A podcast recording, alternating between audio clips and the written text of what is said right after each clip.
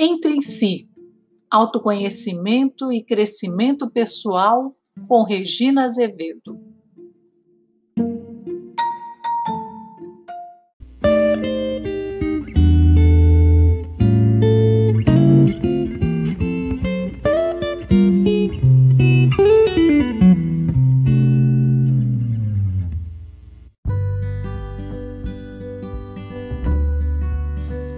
Olá, ouvintes, tudo bem?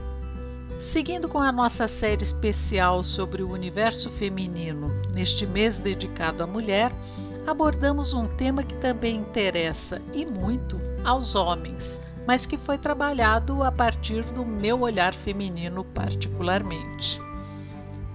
Casamento, como anda esta instituição? Você aí, cara ouvinte, é solteiríssima, tem um namorado ou é legalmente casada no civil e no religioso, como se dizia antigamente? O mundo e os comportamentos mudam rapidamente, mas a instituição permanece. Vamos refletir sobre isso? Sem lenço, sem documento, casamento sem contrato. Isso funciona? Vem de longe a ideia de que casamento implica necessariamente um contrato.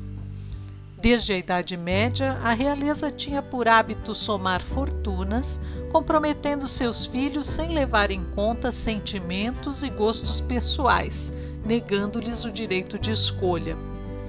O costume se estendeu para a nobreza e, por incrível que pareça, persiste até a realidade plebeia de nossos dias pleno século XXI, ainda existem uniões programadas entre pessoas da mesma raça, nacionalidade ou credo religioso.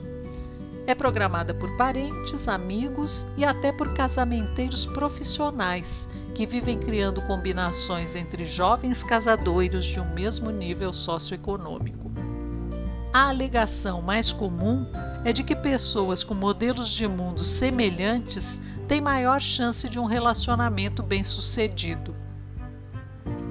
Se casamento fosse bom, não precisava de testemunha, é o que diz um velho ditado popular. Será verdade? Geralmente, os instrumentos legais primam por deixar claro como será feita a partilha em caso de separação, o que inclui a morte, separação irrevogável. Contratos de casamento, independentemente do regime adotado, que pelo novo Código Civil pode ser modificado a qualquer momento da união, de comum acordo entre as partes, mediante aprovação judicial, representam todos a mesma coisa. Estabelecem objetivamente direitos e deveres entre os cônjuges, sem jamais mencionar um pequeno detalhe tão subjetivo: o amor. No tempo de nossas avós, as mulheres costumeiramente herdavam o sobrenome e os bens do marido, privilégios estes agora também ao alcance dos homens. Alguns pais, mais afoitos, ofereciam poupudos dotes aos pretendentes para que suas filhas não se tornassem solteironas encalhadas. Grande parte dos casamentos eram arranjados, seguindo regras severas. Virgindade era imprescindível, implicando anulação do compromisso e até punição caso não fosse comprovada pelo marido. Felizmente, pela nova legislação, este tabu caiu por terra. Justiça seja feita, o seu homem não é mais dono do seu ímen. Que bom, né? O adultério, tempos atrás condenável social e criminalmente, agora apenas pode caracterizar a impossibilidade da comunhão de vida. Os laços sagrados do matrimônio, antes indissolúveis, já podem ser desfeitos legalmente por meio do divórcio. Décadas mais tarde, as mulheres deixaram de frequentar a escola de espera marido e lançaram-se ao mercado de trabalho, tornando-se também provedoras e donas de suas posses. Os bens femininos passaram a ser incorporados no acordo de núpcias. Cada um entrava na sociedade com o que possuía tornando-se meeiro do patrimônio total, o que significa, na prática, dono da metade do patrimônio. Isso permanece na legislação atual no regime de comunhão parcial de bens. Somente o que for adquirido depois da união pertence a ambos. No caso de uma eventual separação, o que era de cada um no tempo de solteiro não entra na divisão. É moda entre ricos e famosos estabelecer por escrito quem fica com o que se o casamento não der certo. Estando tudo pré-estabelecido, parece-lhes mais fácil administrar os sentimentos, para não ter que rimar amor com valor. É o chamado pacto antinupcial, ainda em voga. Pois é, as uniões parecem estar ficando cada vez mais complicadas. Exceção às regras se impõe aos maiores de 60 anos. A partir dessa idade, o único regime aceitável legalmente é o de separação de bens, afastando tipos interesseiros de qualquer sexo que estejam de olho na herança dos velhinhos e das velhinhas. Salvo ironias do destino, seriam eles os candidatos mais prováveis a um breve último suspiro, é claro. São deveres explícitos na lei: fidelidade, vida em comum, incluindo compartilhamento de domicílio, sustento, guarda e educação dos filhos, assistência, respeito e consideração mútuos. Levando-se em conta o domínio legal ao pé da letra, muitos de nós admitiriam a possibilidade real de figurar na vasta lista dos infratores da lei.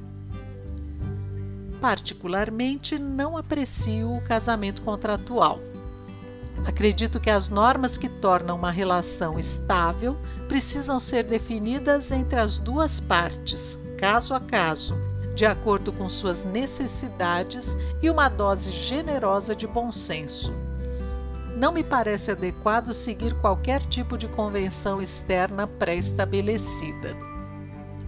Minha advogada e consultora, doutora Natália, enfatiza o lado positivo do contrato, uma vez que regulamenta as hipóteses de separação e de extinção do casamento protegendo os incautos de parceiros mal intencionados.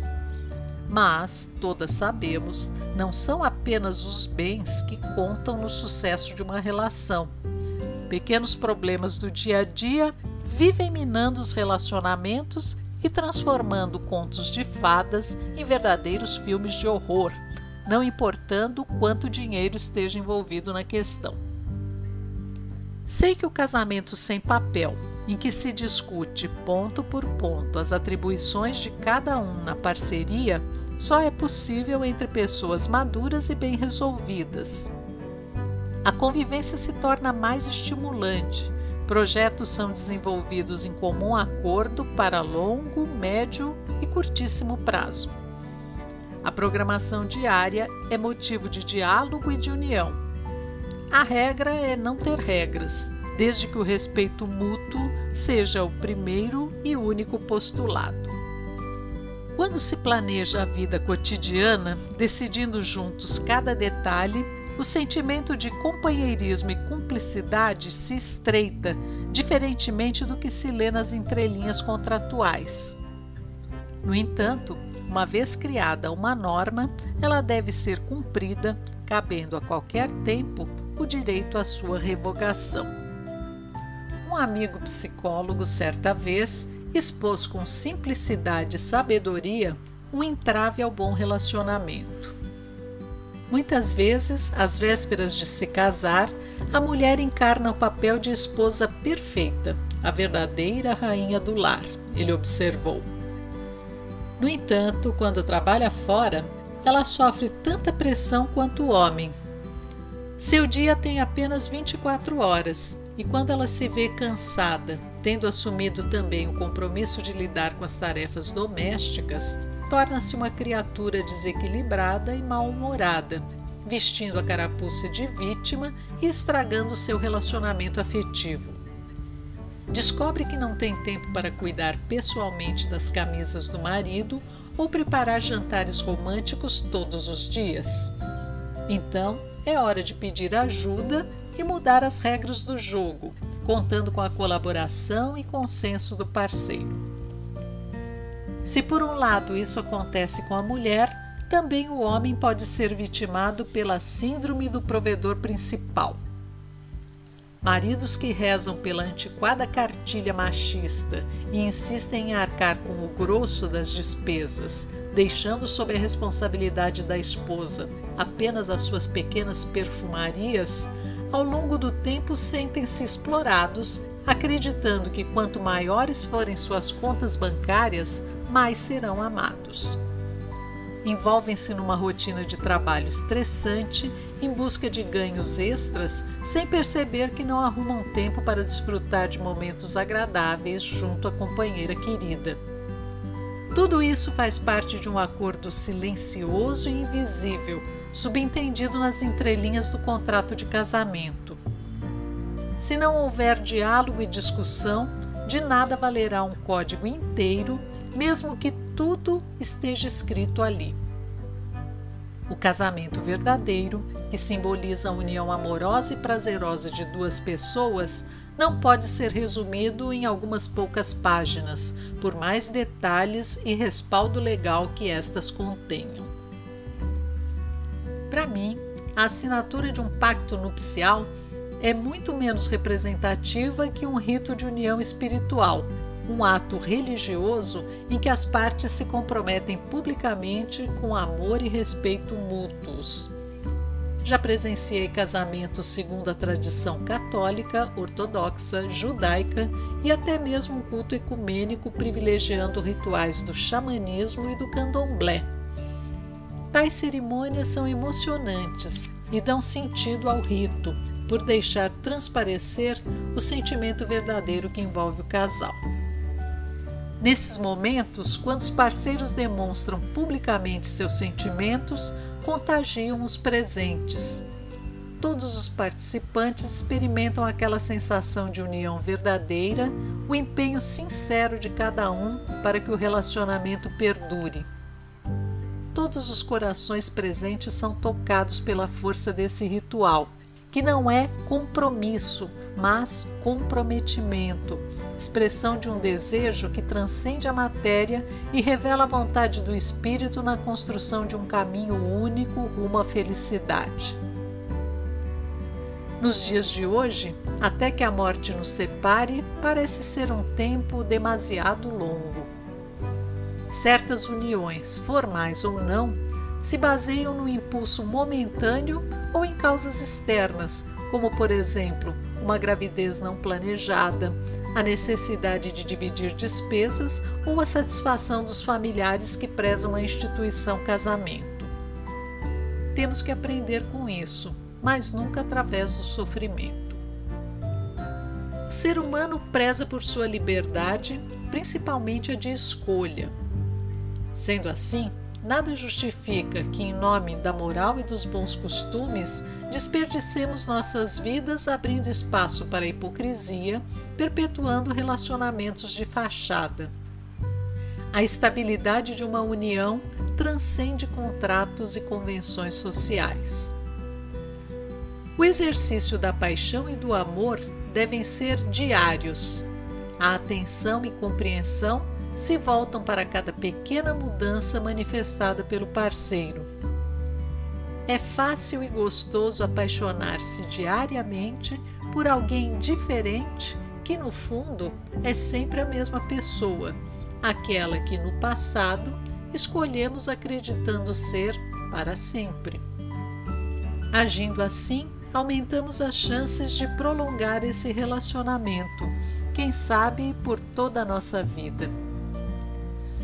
Aceite o desafio, compartilhe, divirta-se Lembre-se de que somente o afeto, o companheirismo e a sinceridade garantem a felicidade conjugal.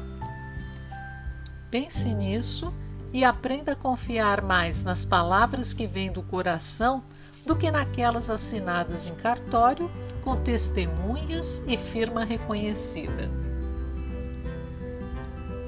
Passando a limpo.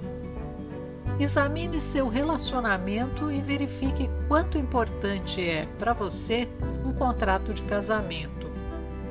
Informe-se sobre os prós e contras oferecidos pela legislação vigente e decida conscientemente para não se arrepender depois.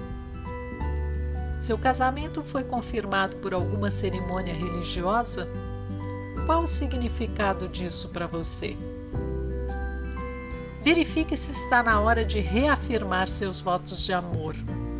Faça isso sem constrangimentos, seja numa cerimônia pública envolvendo amigos e familiares ou numa cerimônia íntima, um ritual que envolva apenas você e a pessoa amada.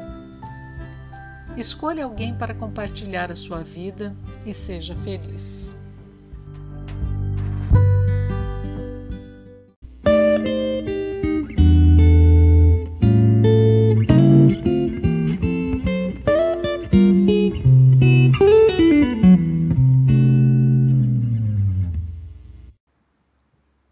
Você a curtir nossa página no Facebook e nossos perfis no Instagram e no Telegram para saber quando um novo episódio vai ao ar.